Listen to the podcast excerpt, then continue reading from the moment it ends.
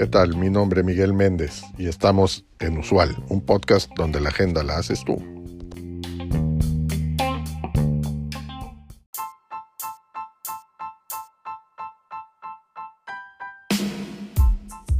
La optimización de operaciones es el proceso de mejorar los, los, procesos de una empresa para que sean más eficientes.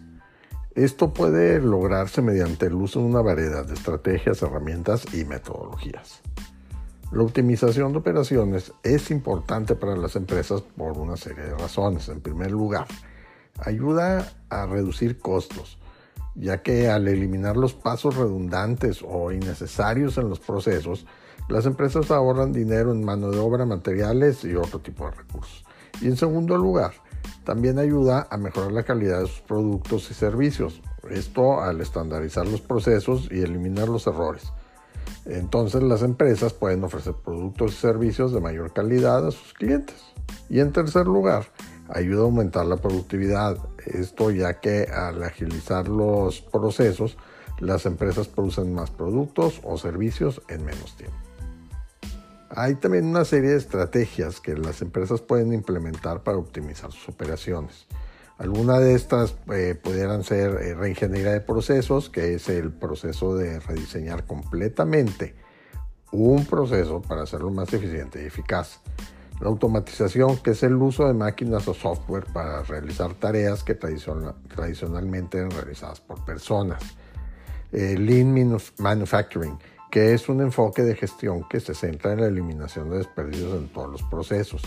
Tenemos también Six Sigma, que es una metodología que se centra en la reducción de la variabilidad y la mejora de la calidad.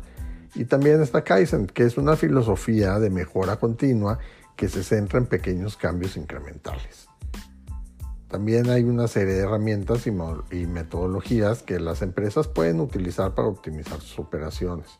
Algunas de ellas eh, son los diagramas de flujo, que son una herramienta que se utiliza para visualizar los procesos en, su totalidad.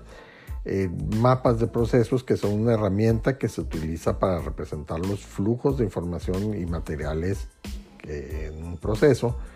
Análisis de Pareto, que es una herramienta que se utiliza para identificar los problemas más importantes los diagramas de causa y efecto, que son una herramienta que se utiliza para identificar las causas de los problemas, y el benchmarking, que es el proceso de comparar los procesos de tu empresa con los de otras empresas líderes en el, sector.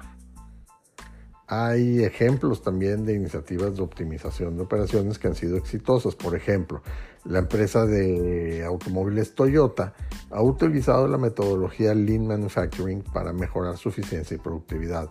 Como resultado, Toyota ha sido una de las empresas más exitosas del mundo en su sector.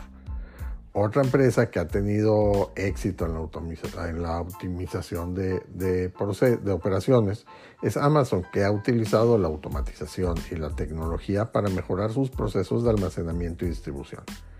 Y como resultado, Amazon ha sido capaz de ofrecer entregas rápidas y eficientes a sus clientes. La optimización de operaciones es un proceso continuo que requiere la participación de todos los niveles de la empresa.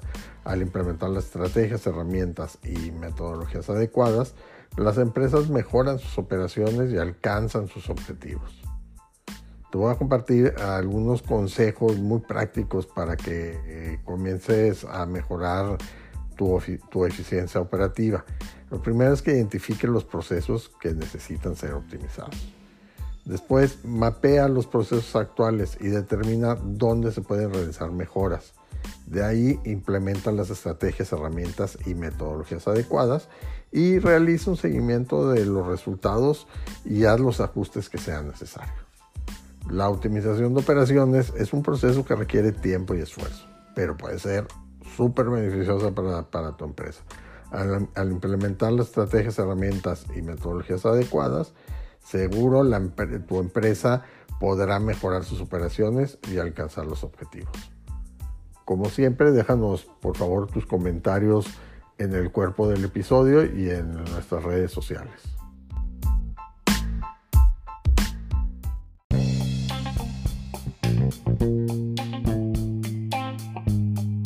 Gracias por acompañarnos en este episodio. Te recuerdo seguirnos y darnos like. Es de suma importancia para el desarrollo de este proyecto.